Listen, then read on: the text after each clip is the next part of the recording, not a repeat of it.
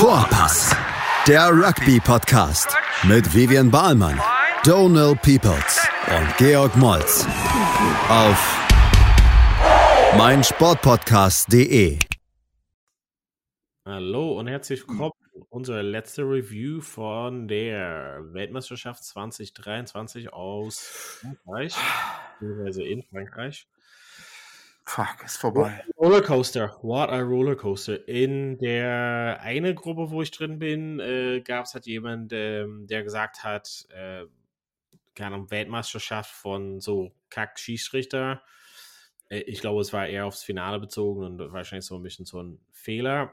Aber wie würdest du äh, jetzt diese Weltmeisterschaft für dich umfassen? Also das gesamte Turnier, was, was, was ist, was, was nimmst du halt jetzt mit? Was sind deine Summary davon oder mit welchem Gefühl gehst du jetzt raus?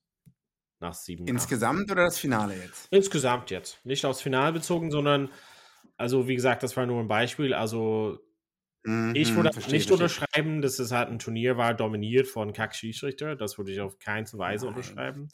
Ähm, ich persönlich würde halt sagen, extrem spannend. Ähm, natürlich mit dem schlechten Aufteilung von A und B und C und D, aber mancher von den Spielen waren die besten Spiele, die wir jemals im Rugby gesehen haben und Qualität bei den Top-Spielen war sehr, sehr, sehr, sehr hoch. Ich, ja, genau, man kann sich jetzt das Negative raussuchen und sagen, ah ja, das lief schlecht, der Draw war schlecht und TMO-Entscheidung da und ich pipapo und da werde ich bestimmt auch noch zu kommen. Aber alle, viele, viele Finalspiele waren extrem spannend. Spannung heißt Emotionen, Sport muss Emotionen liefern. Einige Finalspiele werden bestimmt nicht als Klassiker in die Annalen des Rugbys eingehen. Aber wenn man mal anfängt, Gruppenphase, äh, Wales gegen Fiji, Australien gegen Fiji, auch noch einige andere Spiele wie Uruguay. Es, es insgesamt.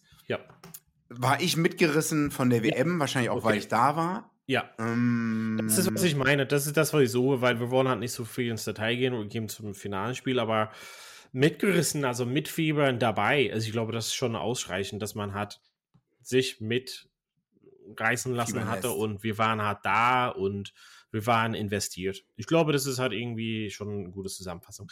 Lass uns einfach aufs Finale jetzt kommen und äh, das Gesamtfassung äh, von dem Turnier vielleicht noch ins Detail später oder ein anderes Mal machen. Aber jetzt lass uns einfach mal einsteigen. Du hast ja gesagt, wahrscheinlich nicht das beste Finale, den es jemals gab. Ähm, Qualität wahrscheinlich kann man auf jeden Fall äh, bezweifeln, aber Spannung pur, kann man schon sagen.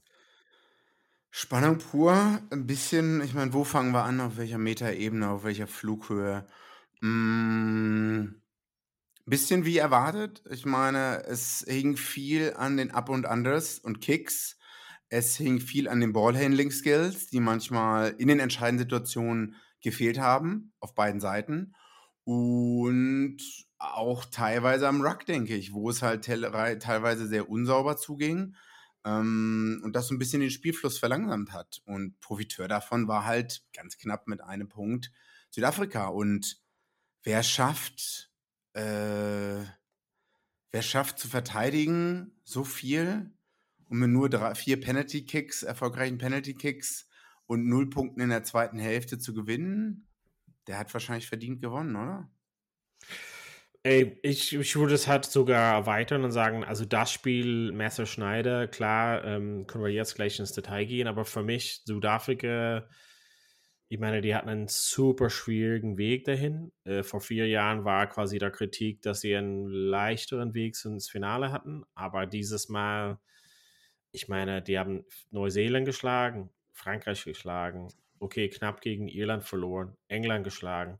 Also ich meine, okay, Schottland geschlagen auch. Also das sind wirklich die besten Mannschaften, die es halt gibt und die haben die entweder aus dem Weg geräumt, auch nur knapp oder knapp verloren, aber äh, ich meine, irgendwann musst du die besten Mannschaften schlagen und spielen, also in dem Turnier und die haben das gemacht. Die haben alle Top-Mannschaften gegeneinander gespielt. Also verdient gewonnen, genau. würde ich halt sagen. Ja, ob es einem gefällt oder nicht. Und mir gefällt es auf jeden Fall auf keinen Fall. Ich kann auch gar nicht erklären, warum. Ähm, bist, du grundsätzlich, bist du grundsätzlich Südafrika-Fan oder nicht? Weil ich kann mich outen, dass ich halt nicht, also ich, dass ich kein Südafrika-Fan bin und liegt auch wahrscheinlich an verschiedenen Gründen, aber einiges war deren Spielsystem oder Stil, was ich jetzt, muss ich mal sagen, dieses Mal auf jeden Fall besser war. Ähm, aber die haben so ein Us against them Mentalität immer so generiert, obwohl es halt nicht so immer nötig ist. Also wir gegen den Rest äh, aus irgendwelchen Gründen. Ähm, aber grundsätzlich wegen des Spielsystems, Spielartenweise fand ich Südafrika nie so schön anzusehen. Aber diesmal war besser. Äh, warst du vorher Südafrika-Fan oder sympathisch oder?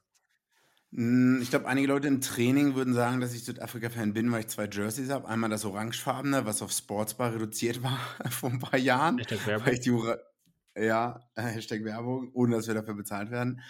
Äh, nee, ich weiß nicht, ob ich. Ich glaube, die Neuseeländer in meinem Team denk, äh, sind sehr, sehr angepisst davon, dass ich immer mit dem Jersey komme, aber ich trage es halt eigentlich nur, weil ich, weil es farblich am besten passt zu irgendeiner Combo oder so. Zu deinen Augen, ja. Zu meinen ähm, grünen Augen. Mm, nee, also würde jetzt nicht sagen, dass ich groß Südafrika-Fan bin, da investiert bin. Ich kenne auch kaum die Spielstrukturen oder wie es im Land aussieht. Klar, Curry Cup kennt man noch und vielleicht so ein bisschen die Ebene darunter. Aber ja, familientechnisch gesehen, Ex-Freundin Neuseeländerin, hm, habe ich eigentlich schon immer zu Neuseeland resoniert, ja, sagt man ja, das? Ja. Tendiert, ja. Und als zweites zu Australien, weil wir da auch so lange gelebt haben, aber. Hm. Wo, was hat für dich das Finale jetzt entschieden? Kannst du das auf irgendwas festlegen? Würdest du auf die rote Karte jetzt hineingehen oder weil äh, vielleicht frage ich immer, stelle ich immer die Fragen, beantworte die erstmal selber und dann lass dich halt dran. Für mich ist dieses ganze Bitte, Menge an, an, Kritik, das verstehe, also manche Leute haben stark den Schiedsrichter kritisiert, würde ich halt auch nicht, würde ich halt nicht unterschreiben. Können wir halt gleich zu deiner Meinung dazu. Ähm, kann auch die rote Karte, natürlich hat es einen Einfluss aufs Spiel, aber wenn ich jetzt Neuseeländer wäre und ich war in der Lage, weil Irland hatte gegen Neuseeland verloren, leider, und ich zurückzuführen, also zurückgehen würde und sagen würde, gab es Gelegenheiten, Chancen, das Spiel zu gewinnen, ohne dieses Tralala, ohne Schiedsrichter, ohne rote Karte, bla bla bla. Richie Mwanga, Erhöhung zum Goal, ist ein schwierigen, aber ein machbaren Kick und ich glaube, das ist halt wirklich Jammern auf hohem Niveau, auf dem Niveau sind wir. Top-Top-Kickers schaffen das und der Straftritt von Johnny Barrett. Ich denke, der glaube, noch einfacher. Ich glaube, ich glaube, dass 99 von 100 Maler schafft er das tatsächlich. Also ich glaube, dass es da beide Gelegenheiten gab und das wären genug, um das Spiel zu gewinnen, also genug Punkten sozusagen. Ähm, ich bin halt der Meinung, dass man kann es zu auf vielen Sachen zurückführen, aber dass die Chancen auf jeden Fall da waren. Ich würde sagen, also jetzt darf ich deine Frage beantworten, die du schon selber beantwortet hast, glaube ich. Ähm, Jordi Barrett, 73. Minute. Ich glaube, der Penalty war sogar noch einfacher, in Anführungszeichen, als die Conversion. Mm, aber wie fasse ich das Spiel oder was hat den Unterschied ausgemacht oder was, was macht das Finale für mich aus? Südafrika hat einfach gewonnen, weil als eine Mannschaft, die besser ohne Ball spielt. Also das ist und das ja. ist auch eine gute Erklärung für Rugby generell, wenn Leute so fragen, ah, was ist denn, also darüber habe ich viel nachgedacht. Also Rugby ist eine der wenigen und vielleicht sogar die einzige Sportart, wo man mit Absicht den Ball weggeht. Also das passiert ja nicht im Handball, das passiert nicht im Basketball, ich glaube nicht im American Football, nicht im Fußball. Du gibst ja nie mit Absicht wirklich dein im Spielfluss äh, den Ball ähm, dein Gegner. Und das hat wirklich, ob es so schön anzusehen ist oder nicht, Südafrika wirklich mit Perfektion gemacht. Und ich habe das Gefühl gehabt, Neuseeland hat das versucht teilweise zu kopieren. Es hat dann halt nicht geklappt. Ähm, also deswegen Credit, Heads off zu, äh, zu Südafrika, dass sie sich ihrer defensiven Stärken bewusst sind und auch ihrer anderen Stärken, die sie haben und das halt einfach besser ausgespielt haben. Wir können jetzt vielleicht ein bisschen ins Detail gehen. Ich habe ein paar Notizen gemacht, hat der Big G hier aufgeschrieben. Für mich einfach äh, so ein äh. entscheidender Punkt, äh, was wir im anderen Spiel England hatten. Also Erasmus und Ninabar ähm, haben in entscheidenden Momenten die Leuten ausgewechselt, wo gesagt haben, uff, das klappt halt nicht. Und ich hatte das Gefühl, dass zum Beispiel Neuseeland das nicht geschafft hat. Also Will Jordan hatte für mich kein gutes Spiel und es war nicht so irgendwie so mal ein bisschen schlecht, sondern relativ weit von seinen Topform. Bodie Bard war auch nicht im Topform für mich. Ähm, ich glaube, der Mann hätte vielleicht ein bisschen gnadenlos sein müssen und die vielleicht früher doch auswechseln, oder?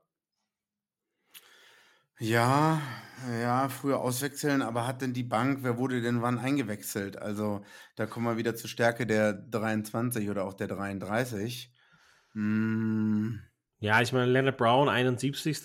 Mackenzie 75. Das, das viel früher ähm, waren hat ähm, zum Beispiel Jordan für mich und Bart hat nicht auf dem Level. Natürlich ähm, kann man auch sagen, dass Bart in dem Versuch halt natürlich maßgeblich involviert war.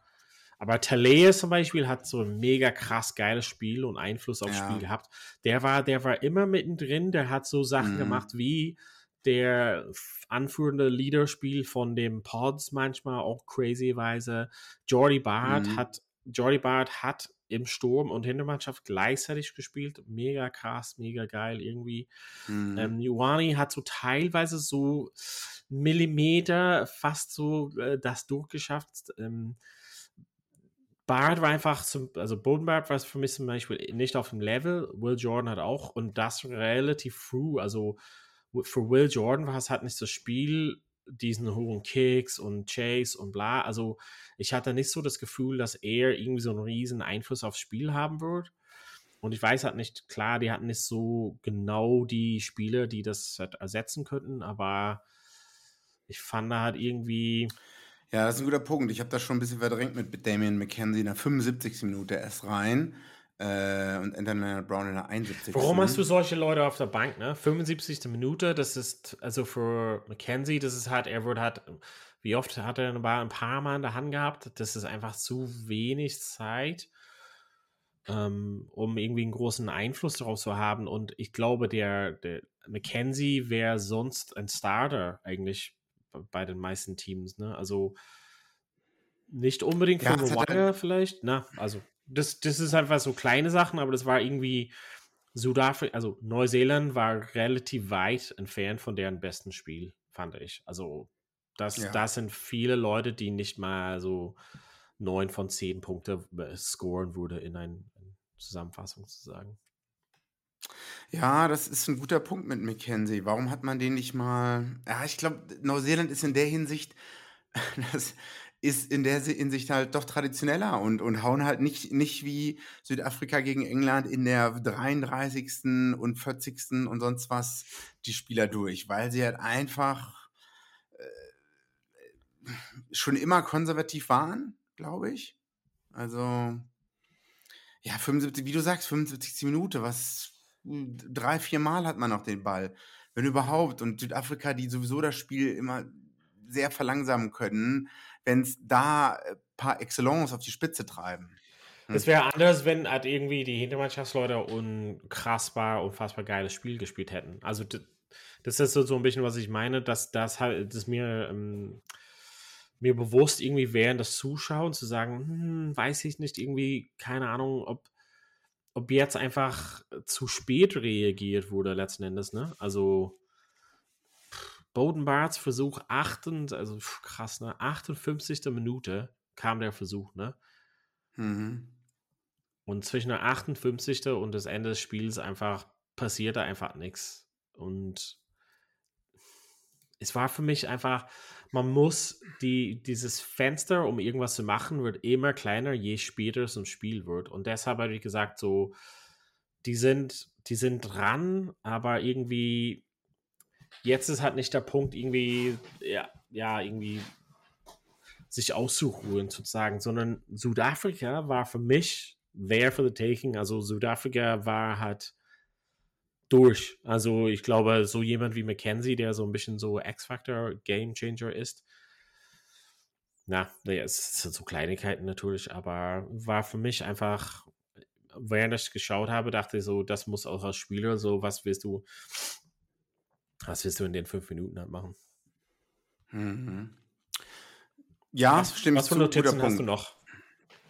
Ähm, naja, wollen wir. Also während des Spiels haben wir miteinander geschrieben, Sam Kane, rote Karte, ja. War eine rote Karte. Du hast gesagt, Äh, äh, gelb oder ja, nicht, nicht ich, Straftat. ich habe es in der Kneipe geschaut, im nächster Rant jetzt, im Three, Shamrock in München. one. Äh, Im Shamrock in München und der Laden war 80% voll mit Südafrikanern und ist bis unter die Decke und ich denke mir so, wo sind die Leute, wenn in München Rugby gespielt wird? Damit hätte man zwei volle Mannschaften, Herrenmannschaften Rugby 15er füllen können und zwei Siebener Damenmannschaften. Wahrscheinlich werden nicht alle Rugby spielen, aber ich denke mir so, Alter, alle reden über Global Game, Community Rugby, Grassroots, keine Ahnung. Davon kriege ich nicht viel mit. Und wenn ich zu den anderen Vereinen gehe, da sehe ich jetzt auch nicht viele. Aber das ist nochmal eine andere Sache. Ähm, wo war ich stehen geblieben? Also, genau. Äh, ich habe das Spiel da in der Kneipe gesehen und da in dem Moment dachte ich so, oh ja, er hätte, Sam Kane hätte nicht viel machen können. Äh, Jesse Creel, Change of Direction, bla bla bla, aber es ist. Wenn du halt jetzt aufschlägst, ähm, quasi Definition von das Tackling, was einfach jetzt verboten sein will von Mortal Rugby, das ist einfach Bilderbuch. Das ist einfach eine Beschreibung für, also es hört sich, also das hört sich kacke an, aber ein dummes, dummes Tackling. Also komplett im Stehen, dieses so ohne irgendwie nachzudenken, Stehen, Rap-Tackle. Aber ma- meinst du nicht, weil es so schnell ging, hätte er da überhaupt was machen können? Also, Also er, er Le- kam Mhm. halt nie auf die Idee, also das, das Ding ist für mich, wie, guck mal, Rugby, ne? also wenn wir die Kinder oder Leuten halt erklären, alles, also quasi alles unterhalb des Schulters darf angegangen werden, sozusagen. Ne? Mhm. Wie weit von entfernt war er, unterhalb des Schulters zu, zu tackeln? Zum einen, Mhm. okay, Creel ist, kann man halt schon jetzt äh, tief ins Detail gehen, geht ein bisschen nach unten, ohne Frage. Aber Kane ist nicht mal, auch wenn Creel im kompletten Stehen gewesen wäre, wäre Sam Kane immer noch komplett nur aufrecht. Also das war in keinem Moment, hat er gedacht, buh, ich habe die Verpflichtung, irgendwie zumindest mich zu bücken, irgendwie ein paar Zentimeter, sondern ich stehe komplett aufrecht und versuche halt. Und das Ding ist, warum? Absolut unnötig. Also unnötige Moment, unnötig, also ich will halt nicht auf ihn rumhaken, darum geht es halt nicht nur so in dem Moment, habe ich einfach für mich gedacht, ich kann mal es verstehen, wenn es irgendwie so um, später kommen wir vielleicht so um Khaleesi-Sachen, irgendwie so, wo es halt so um, aber was wollte er damit ein Zeichen setzen? Also, das war für mich einfach so ein Owen Farrell-Moment. Also, wenn das Owen Farrell gewesen wäre, hätten wir gesagt, boom, Standard Owen Farrell, macht er immer rote Karte, bye bye. Und jetzt, weil es halt So nicht Owen Farrell ist, dann machen wir einen Aufstand. Also, das ist die Definition von einer rote Karte heutzutage. Zur Verteidigung muss ich aber sagen, dass Jesse Creel auch ein bisschen nach vorne gefallen ist. Ne? Also, also er ist nach vorne, hat gelehnt, sag ich mal so, und ist runtergegangen. Klar, klar, also wenn der, also zum einen muss man einfach ein bisschen unterscheiden, dass es halt wieder auf dieses Wissensstand Rugby in Deutschland kommen halt manchmal so komische Fragen halt raus, aber der Schiedsrichter hat nicht die rote Karte gegeben. Der TMO hat Hm. nicht die rote Karte gegeben. Da sitzt jemand anders in einem äh, Bereich in, bei Roland Garros, also wo das Tennis gespielt wird, und nimmt sich die Zeit, mindestens, mindestens eine Minute Acht Minuten. oder länger, und nimmt sich die Zeit, sozusagen, das hat genau mit verschiedenen Winkeln anzuschauen. Wayne Barnes Mhm. und der TMO haben gesagt, ey, das ist safe, auf jeden Fall Minimum gelbe Karte. Und da, also, wenn jemand, und in dem Moment hast du auch, glaube ich mal, ich weiß nicht genau, in dem Chat geschrieben, nicht mal gelb oder sowas. Wenn jemand jetzt, der nicht im Shamrock Pub und nicht betrunken war, sagen würde, ey, Mhm. das ist nicht mal eine gelbe Karte, dann brauchen wir gar nicht anzufangen in der Unterhaltung. Deshalb habe ich einfach gedacht, du willst halt in dem Chat provozieren, was du halt gerne auch machst. Ähm, aber da brauchen wir halt nicht anzusetzen. Zum einen, es ist mindestens eine gelbe Karte. Jeder, der irgendwas Mhm. anderes sagt, müssen wir halt nicht weitersprechen. Und das heißt, dass der Schiedsrichter sagt, okay, meine Pflicht ist jetzt erfüllt, ich gebe es halt weiter. Und das, was von World Rugby hat kommt, ist so solche Tacklings einfach zu unterbinden. Natürlich kannst du jetzt anfangen und sagen, Creel geht runter und bla bla bla. Aber wenn du halt Mitigation suchst, findest du es immer. Es ist Mhm. nass. Okay, Mitigation, es war nass. Okay. Ähm, change the direction. Okay, Mitigation. Ähm, er fährt nach unten. Okay, keine Ahnung. Also klar, gibt es halt immer was und da bis vor kurzem hatte ich das Gefühl, dass die Schiedsrichter bzw. TMOs und äh, Bunkerleute eher den Auftrag hatte, irgendwo ein Mitigation zu finden. Siehe rote Karte bzw. gelbe Karte von Owen Farrell vor dem Turnier. Das ist der feine Unterschied, mein Freund. Jetzt und dann ist auf jeden Fall eine Wende beziehungsweise ein, ja, ein Umdenken stattgefunden. Spätestens mit der Vorbereitungsspiel, wo Owen Farrell dieses Tackling gesetzt hat und wo es halt hin und her und hin und her ging, war es dann klar, das ist jetzt die Linie. Wir definieren, was halt eine rote Karte sein wird und das ist es, das, was Sam Kane halt macht. Und ich finde es halt blöd und bin halt traurig und ich war für ihn traurig. Also mir war es relativ egal, welche Mannschaft ähm, gewinnt. Ich war für ihn traurig, weil, und deshalb wollte ich tatsächlich am Ende ja, dass Neuseeland gewinnt, weil jetzt muss er so in dem Sinne sein ganzes Leben damit leben. Bisschen wie Sam Warburton hat damals, aber Warburton hat noch seine Karriere vor sich. Ich weiß nicht, wie viel ähm, Mhm. Finalen und Halbfinalen ähm, Sam Kane spielen wird, aber da, daher war es so traurig für ihn als, als Mensch.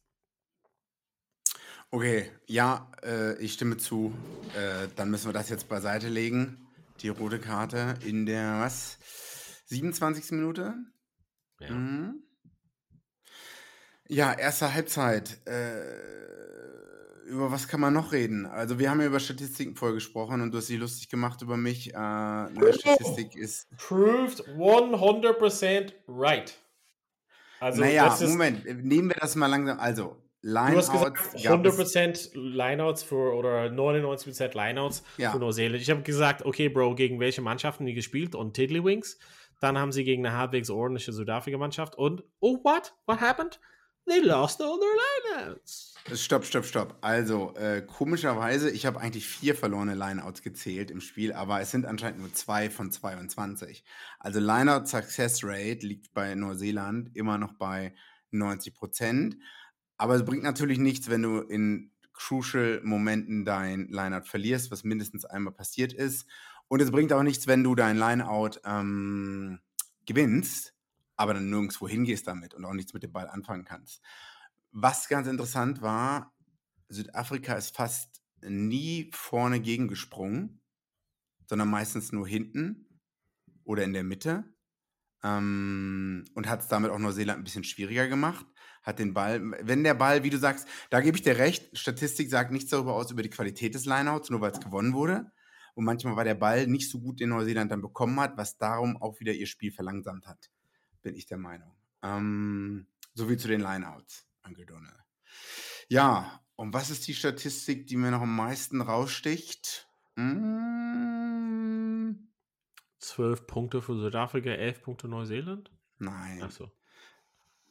Neuseeland hat fast dreimal so viel gepasst wie Südafrika. Genau, und was haben wir gelernt? Und das ist so ein bisschen, was du halt jetzt angeschnitten hattest, so ganz am Anfang. Das ist das Traurige für Rugby grundsätzlich und das ist, hat was im irischen Fernseher, wo ich das auch geguckt hatte, ein Fazit so ein bisschen am Ende war, ist Rugby wird jetzt, muss halt jetzt irgendwie angepasst werden, weil gerade gewinnen hat die Mannschaften, die am wenigsten den Ball haben, am wenigsten passen und einfach den Ball besetzt, wie du halt gesagt hast, weggeben wenn du versuchst zu passen und Sachen damit zu machen, dann wird es dir irgendwann schwierig gemacht. Und das ist so ein bisschen der Fazit und wie das halt so jetzt weitergeht. Aber das ist halt so das Ding, Südafrika hat einfach das, die Aufgabe am besten gemacht.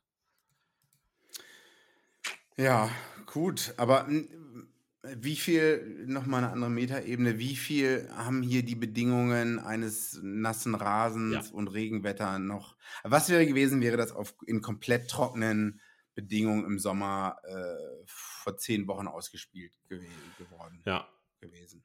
Ja, also dann hätte, glaube ich mal, das, das Spielsystem und Stil von Südafrika nicht so gepunktet. Ob die halt mit derselben Mannschaft ähm, ausgelaufen wären, wäre es halt, keine Ahnung, kann ich, kann ich halt nicht einschätzen. Aber klar, die Bedingungen, das hast du ja vorher auch vor dem Turnier, also vor dem Spiel gesagt, dass es wird regnen, es war nass. Ähm, klar, das hat auf jeden Fall einen großen Einfluss gehabt. Tja. Ja, was bleibt sonst noch? Gelbe Karte am Anfang für Frisell. Ähm, wie fandest du das? Was in der Kneipe? Ähm, es gab mal so einen ähnlichen Vorfall vom Australier, der in irgendeinem Neuseeländer oder Süd Südafrikaner weggeräumt hat im Rugby Championship. Und ich glaube, da war das ein bisschen anders, weil der Australier direkt wirklich es so aussah, als ob er das Knie oder the upper limbs oder the lower limbs, lower limbs ähm, darauf gezielt hat. Und ich glaube, der hat dann eine sechs Wochen Sperre bekommen und der andere Spieler hat sich auch wirklich neun Monate verletzt. Aber ich weiß, ich weiß ja. gerade nicht mehr aus dem Kopf, wer das war. Und hier war es, glaube ich, so, dass gesagt wurde, ah ja, ähm, die Verletzung war eine Folge davon, dass er ihn eigentlich wegräumen wollte, dass er den Oberkörper wegräumen wollte. Wenn, wäre wär, im Nambi wäre er nicht verletzt, hätten wir da tiefer das angeschaut? Ich glaube nicht, genau. Und das ist ein bisschen das Problem. Outcome, ja. Result, Refereeing. Ja. Ja. Ähm, Gerade in der dritten Minute, es ist auch dein Hooker. In dem Moment dachte ich so, oh, oh, das wird hier schwer wird zu Südafrika. Wenn hier Neuseeland die ganze Zeit Lineouts bekommen, äh, oder auch Südafrika Lineouts bekommen und du hast einen 37-jährigen Hooker, der eigentlich gar nicht, ein, gar nicht einwerfen kann. Aber auch da lagen wir falsch. Ähm, ja, das zur Erklärung. Also man sollte nicht, man sollte nicht so, eigentlich sollte es nicht nach dem Outcome refereed werden, sondern nur was passiert ist davor. Und das war hier nicht der Fall. Ähm, ja. Aber ich, ja, so schlimm. Hm. Es ist eine gelbe Karte geblieben. Er war zehn Minuten draußen. Okay, was ist mit, ja, wollen wir weiter über die Karten reden? Nicht, dass wir ja nur einen Podcast über Karten machen. Ich fand, äh, also das von Colby ist einfach, äh, das, das Blöde ist irgendwie, das ist, das hört sich blöd an, aber das ist halt mehr als eine gelbe Karte, aber es ist keine rote Karte. Also das wäre irgendwie, und das, das war so ein bisschen das Ding, so in entscheidenden Momenten war und ähm, nicht nur dort, sondern ich glaube, de Klerk auch so, ähm, sehr, sehr, sehr, sehr negativ sozusagen. Also die gelbe Karte ist natürlich das, was du geben kannst, aber ich glaube, wenn man besonders auf diesem weiten ähm, Fernseher blickt, sozusagen von hinten, hat man gesehen, okay, der Ball also, war schon ein cooler Pass ähm, von Leonard Brown und ich glaube, der kommt halt an und dann ist es halt Willie LaRue One-on-One-Time. Ähm, ich glaube, Kobe, das ist halt echt, ja, das ist echt ein super negatives Spiel. Ich verstehe total, dass es halt erlaubt, in dem Sinne erlaubt ist und mehr als gelb kann es halt nicht geben. Aber das ja. war so negativ und so destroying von dem Spiel. Also irgendwie so.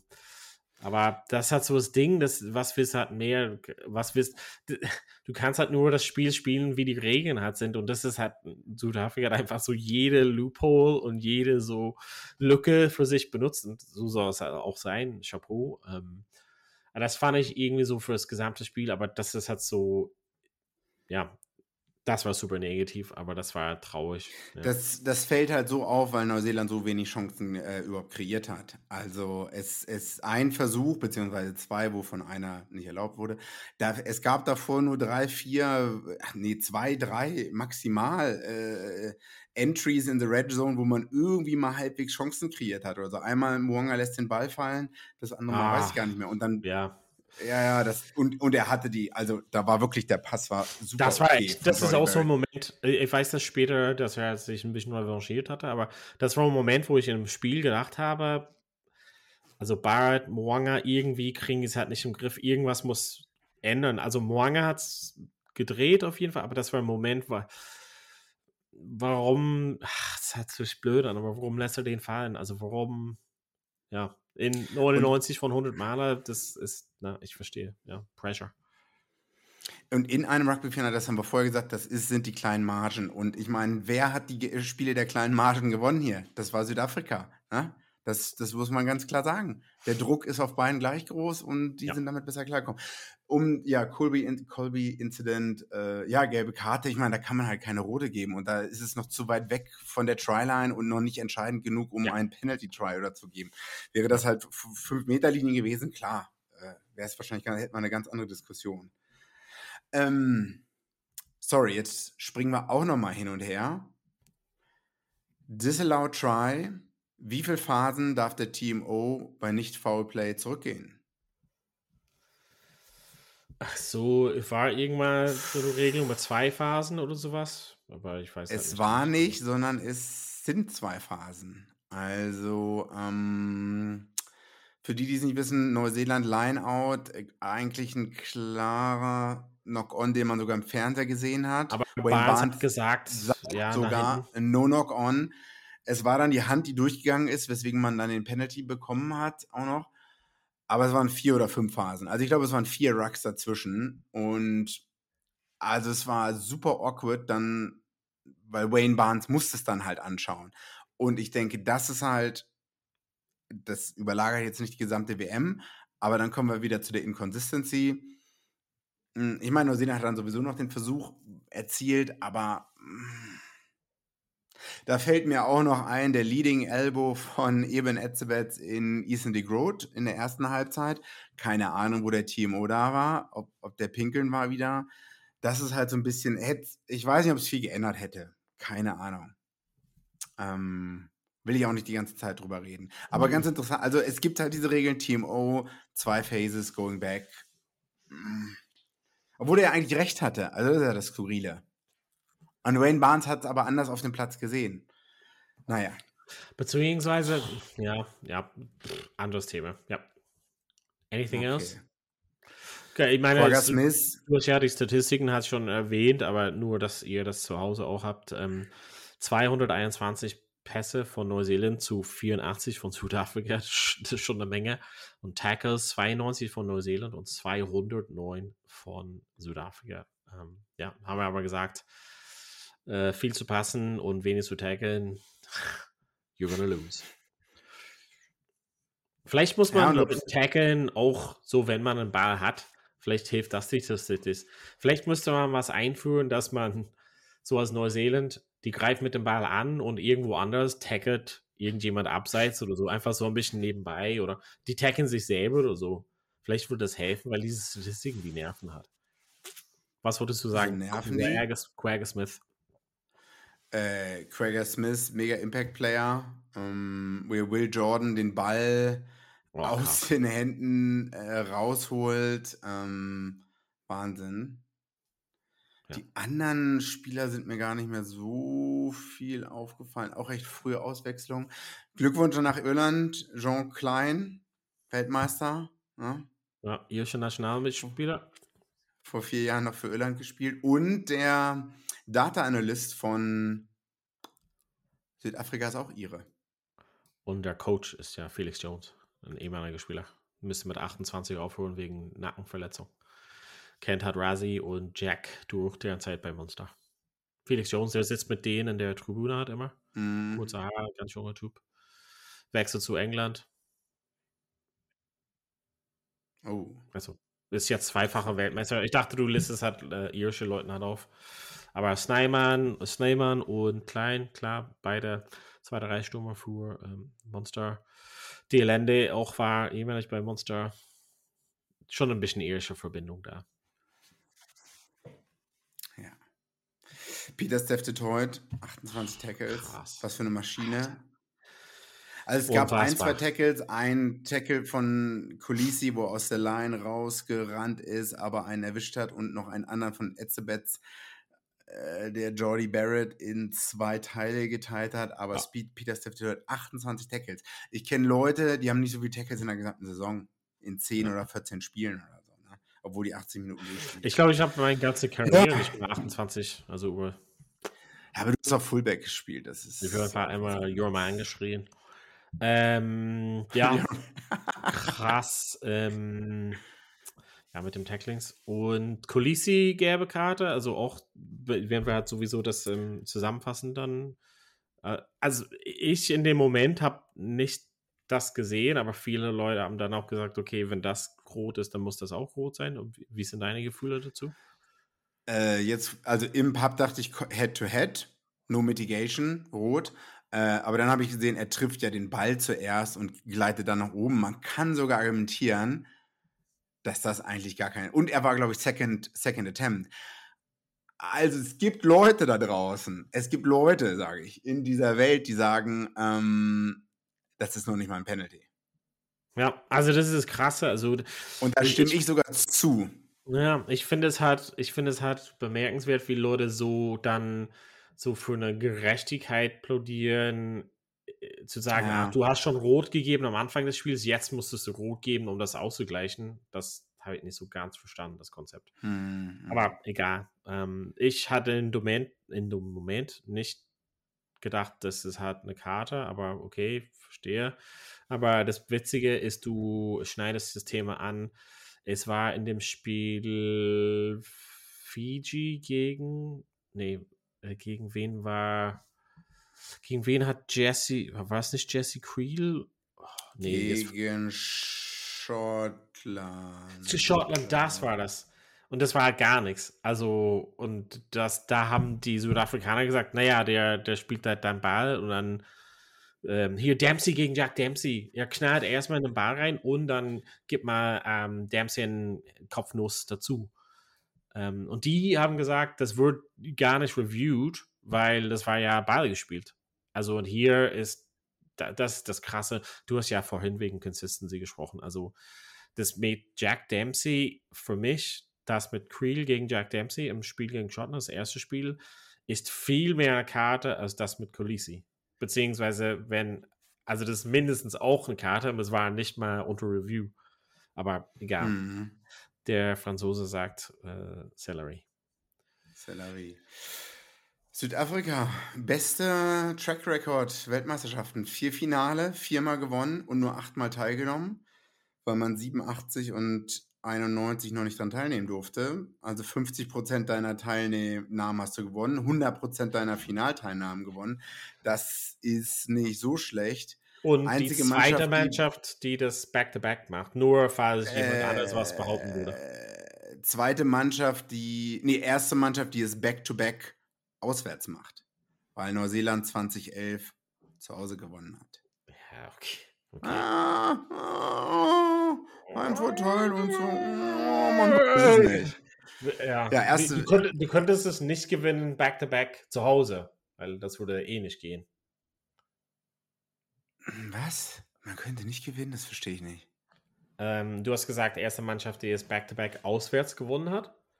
Und es ist ja nicht möglich, das Back-to-Back -back zu Hause zu gewinnen, weil du wurdest halt nur eine. Ja, aber ich meine, ja, aber es sind beide Male wurde nicht auf Homesoil gewonnen, so wie Neuseeland 2011 auf Heimgrauen äh, zu Hause äh, gewonnen hat. Ne? Ja, was bleibt sonst noch festzuhalten? Hm, Erstmal ein Finale, wo beide Finalisten ähm, Pool Games verloren haben. Hm. Tja, was bleibt? Fantasy Rugby? Oh. J or oh. Rusty gewinnt oder Junior Rusty, ich weiß nicht. Schick uns mal eine E-Mail, Fragen at Vorpass. Ähm, ist das nicht unser Mann in Berlin? Nee, das ist äh, Choppy. Choppy 23, der wurde aber Zweiter. Ach so, ich kenne jetzt auch niemanden mit dem Namen Rusty, Rus, Rusty Rust, in meinem Umfeld. Ähm, ich habe es in dem Halbfinale verkackt, weil ich vergessen hatte. Und Predictor lag ich komplett daneben. Predictor warst du mega gut eigentlich.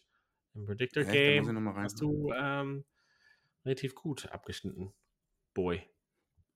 Obwohl ich auch mitten in der Gruppenphase mal drei vergessen hatte oder so. Bei mir lädt es jetzt gar nicht. Wer ist denn da? Äh, The Better Johnny Wilkinson, Nummer 1 mit 474 Punkte und äh, du hattest 318, ich 296, also da hat sie gerade mich so geschlagen. The Better Johnny Wilkinson ist mein Teammitglied aus Newcastle, Australia, der mit Name, Namen John Wilkinson heißt. Wow. What a coincidence. Respekt. Dafür kriegt er ein Vorpass-T-Shirt, so wie alle anderen, die seit äh, sechs Jahren darauf warten. Genau, einfach ein T-Shirt von dir, wo du mit einem Edding Vorpass draufschreibst. Boah, machen so. wir eine Pause und berechnen über was anderes oder reicht das? Wir haben, es gibt eigentlich so. ganz viele andere Rugby-Sachen noch. Wollen wir drüber sprechen? Ja, dann machen wir kurz eine Pause. Kur kurz dann Pause. bis gleich bei Vorpass. Bis gleich bei Vorpass. Schatz, ich bin neu verliebt. Was? Drüben. Das ist er. Aber das ist ein Auto. Ja, eben. Mit ihm habe ich alles richtig gemacht. Wunschauto einfach kaufen, verkaufen oder leasen. Bei Autoscout24. Alles richtig gemacht. Vernimmt sich, was man will, dann wilde Gerüchte entstanden. Fast nichts davon stimmt. Tatort. Sport. Wenn Sporthelden zu Tätern oder Opfern werden, ermittelt Malte Asmus auf meinsportpodcast.de. Folge dem True Crime Podcast, denn manchmal ist Sport tatsächlich Mord. Nicht nur für Sportfans. Und wir sind back, boys are back, baby. Ähm, yeah. Eddie Fuck. Jones is 100% committed to Australian rugby. We mate, I don't know what you're talking about. Come on a journey, mate. Come, we're going on a journey. Worst Australian team ever. Äh, Eddie Jones hat versucht oder versucht irgendwie so eine, wie wollte man das halt sagen, so eine Abfindung oder ein Agreement mit Australian Rugby zu einigen, dass er halt ähm, abhaut nach, äh, was war das, keine Ahnung, zehn Spiele und fast alle verloren oder sowas. Auf jeden Fall ein sehr Zehn Monate, Report. elf Monate und gegen Georgien gewonnen und gegen Portugal gewonnen. Ich glaube, das war Gut für den CV, CV auf jeden Fall. Ähm, was äh, gemunkelt wird, dass er halt nach äh, Japan zurückgeht, natürlich. Äh, offene Stelle da jetzt mit ähm, ja, Trainerwechsel auch dort. Ähm, wie heißt es noch? Brown? Nee, nicht Scott Brown. Äh, vergessen. Ähm, nee, der ist wieder zurückgegangen, glaube ich, oder? Scott, äh, von Japan zu den Highlanders. Ach so, ja. Jamie genau. Joseph war da mit, mit Scott, ich weiß nicht mehr, wie er ist, auch ein Highlanders-Typ, also Neuseeland Highlanders. Und die sind beide, glaube ich, äh, äh, das stand, glaube ich, schon vorher fest, dass die zurückgehen. Ja, ja, ja, ähm, nee, das ähm, stand fest, aber die Stelle ist halt ja offen. Ich glaube, japanischer Rugby ist irgendwie sein Standing hat relativ gut, man weiß ja nicht warum. Ähm, genau, was gibt es halt noch? World Rugby ist, äh, wir müssen mal noch über das Ganze, das machen wir heute nicht, weil wir noch nicht komplett alles vorbereitet haben, aber wie es jetzt weitergeht in World Rugby mit den Turnieren, Modus, verschiedenen Ligen und solches, ähm, machen wir halt nicht heute, aber falls ihr das nicht gelesen habt, gibt es das auf jeden Fall. Was gibt es jetzt noch, Big G? Moment, nochmal zu Australien zurück. Hamish McLeod ist der Präsident von Rugby Australia, nicht der CEO. Der hat ja damals David Rennie die Kündigung ähm, überreicht und gesagt, na, wir brauchen hier keinen Typen, der Ukulele spielt und ein bisschen über Kultur redet. Wir brauchen halt einen Beißer und einen aggressiven Typen. Der Typ ist immer noch da. Ähm, ich weiß nicht, wo die die 5 Millionen äh, Dollar, die Eddie Jones die nächsten fünf Jahre kassieren sollte, herbekommen, weil Rugby Australia hat keinen Deal mehr mit... Ähm, äh, weder Foxus noch Stan noch konnte irgendwie Equity-Anteile für 25% verkaufen, also 25% ihres Stacks. Ich, und, und wollen halt irgendwie Millionen raushauen für Rugby League-Spieler. Ähm, dieses Centralized System, dagegen hat sich Queensland ausgesprochen. In vier Jahren soll da die äh, Herren-WM stattfinden. In zwei Jahren die Lions. Ich weiß nicht, wo man sich in den zwei Jahren mit dem Super Rugby-System irgendwelche Spieler herschneiden soll. Aber das ist auch nochmal für eine andere Folge. Wie du sagst, World Rugby das, also die, die es so ein bisschen verfolgen, haben das schon mitbekommen, insbesondere Leute aus Georgien und Fiji, äh, beziehungsweise Fiji, die Profiteure sind wie Japan, Georgien, die die Arschkarte haben, genauso wie Tonga und Samoa und ein, zwei andere. Closed System, zwölf Nationen spielen irgendeine komische Nations League aus, run by Six Nations Rugby und Sansa. Und darunter die zweite Tier Competition ist anscheinend kontrolliert von World Rugby. Ähm, es gab irgendwie eine Abstimmung, wo eine 75% Threshold erreicht wurde, wurde, wo selbst Georgia und Leute aus Samoa in diesem World Council dafür gestimmt haben. Und dann kann man sich halt fragen, na, Liam Soboanga hat es, glaube ich, auf Twitter schon gesagt, ja, äh, die Leute verraten uns, ne, wie kommt es dazu, dass dafür gestimmt wird? Lass uns da nicht so ins Detail gehen, weil ich so ein bisschen, nicht, dass ich eine andere Meinung habe, aber äh, Turkeys don't vote for äh, Christmas. Ähm, letzten Endes Sansa und Six Nations, deren Interessen sind nicht dieselbe zu World Rugby und das ist halt so ein grundsätzliches Dilemma, aber das ist für ein anderes, äh, für eine andere Folge. Was gibt's noch? Du wolltest halt noch so ein paar andere Sachen loswerden, oder? Hm, wollte ich das? Naja, äh, eigentlich nur Rugby Europe Championship, acht Teams nächstes Jahr gleichzeitig, glaube ich, mehr oder weniger mit den Six Nations. Hat sich Deutschland da gut qualifiziert? Da hat sich äh, Deutschland ja als Dritter in der B-Gruppe qualifiziert. Also gute ähm, Arbeit dann von Deutsche Rugby Verband. Und ja. Ähm, Freunde, Deutsche Rugby-Freunde. Wir haben ein Spiel zu Hause gegen Georgien im Februar, 4. Februar. Wo, wo, ist das Spiel? Also es ist bestimmt Dessau. so ein, Heil, also ein Hochburg, so wie Heidelberg, Hannover. Äh, Im Paul-Greif-Stadion in Dessau. Ähm, Ach so. Aha. Mal sehen, wie viel Schwung mitgenommen werden kann von der Rugby-WM. Es sind November, Februar und Dessau kann ich mir vorstellen, ähm, ohne dass ich ähm, da schon mal war in der Jahreszeit.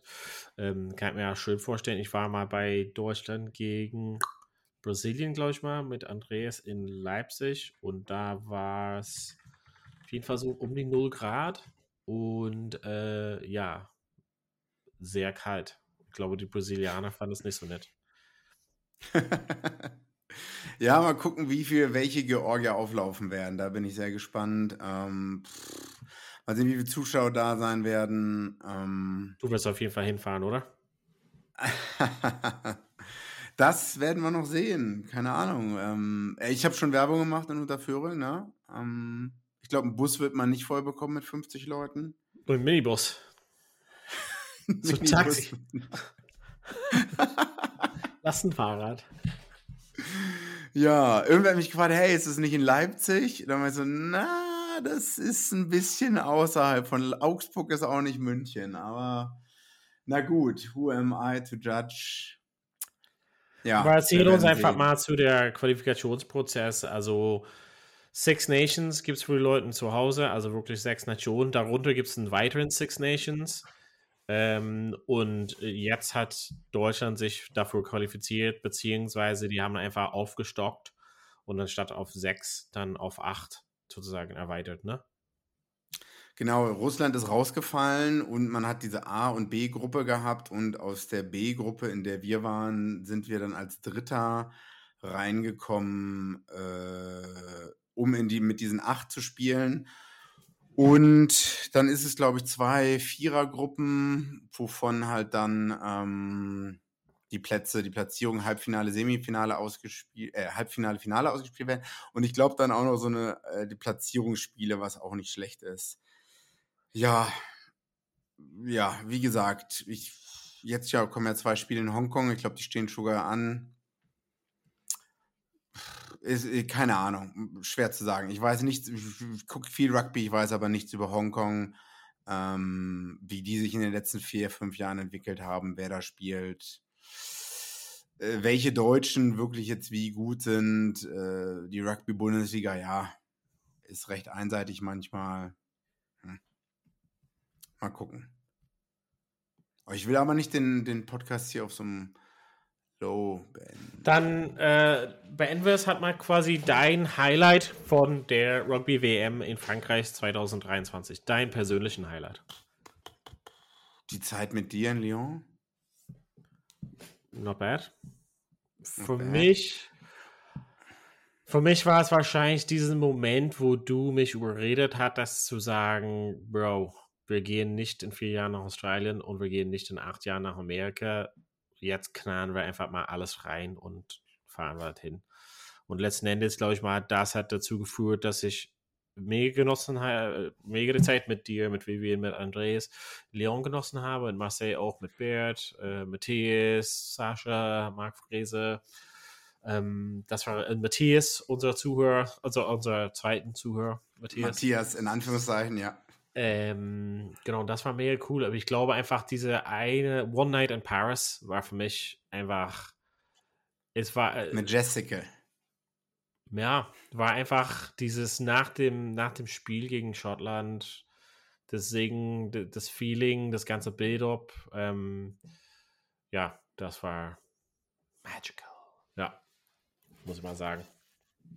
Damit, ich bin äh, mega Fan, ja, genau. Frankreich, sorry, no, auch nochmal hätte Frankreich gewonnen, es, Frankreich vielleicht nochmal ein Boost für Rugby, noch mehr professionelles Rugby, die Struktur, es wäre mehr Geld da gewesen, mehr Drittligavereine, mehr Viertligavereine, die mehr Kohle haben, vielleicht mehr Möglichkeiten für deutsche Spieler rüberzugehen. Boah, ist jetzt, naja, ich, ich, ich werde wieder nach Frankreich. Einfach so auswandern. Damit beenden wir die heutige Folge und auf jeden Fall unsere ganze Coverage zu, den, äh, zu der Weltmeisterschaft. Wir bedanken uns auf jeden Fall zu Hause, haben uns äh, tierisch gefreut über die ganzen Fragen, Kommentare, SMS, WhatsApp, äh, Tauben, die uns erreicht hatten. Ähm, und genau, sind halt überwältigt mit dem Support auf jeden Fall.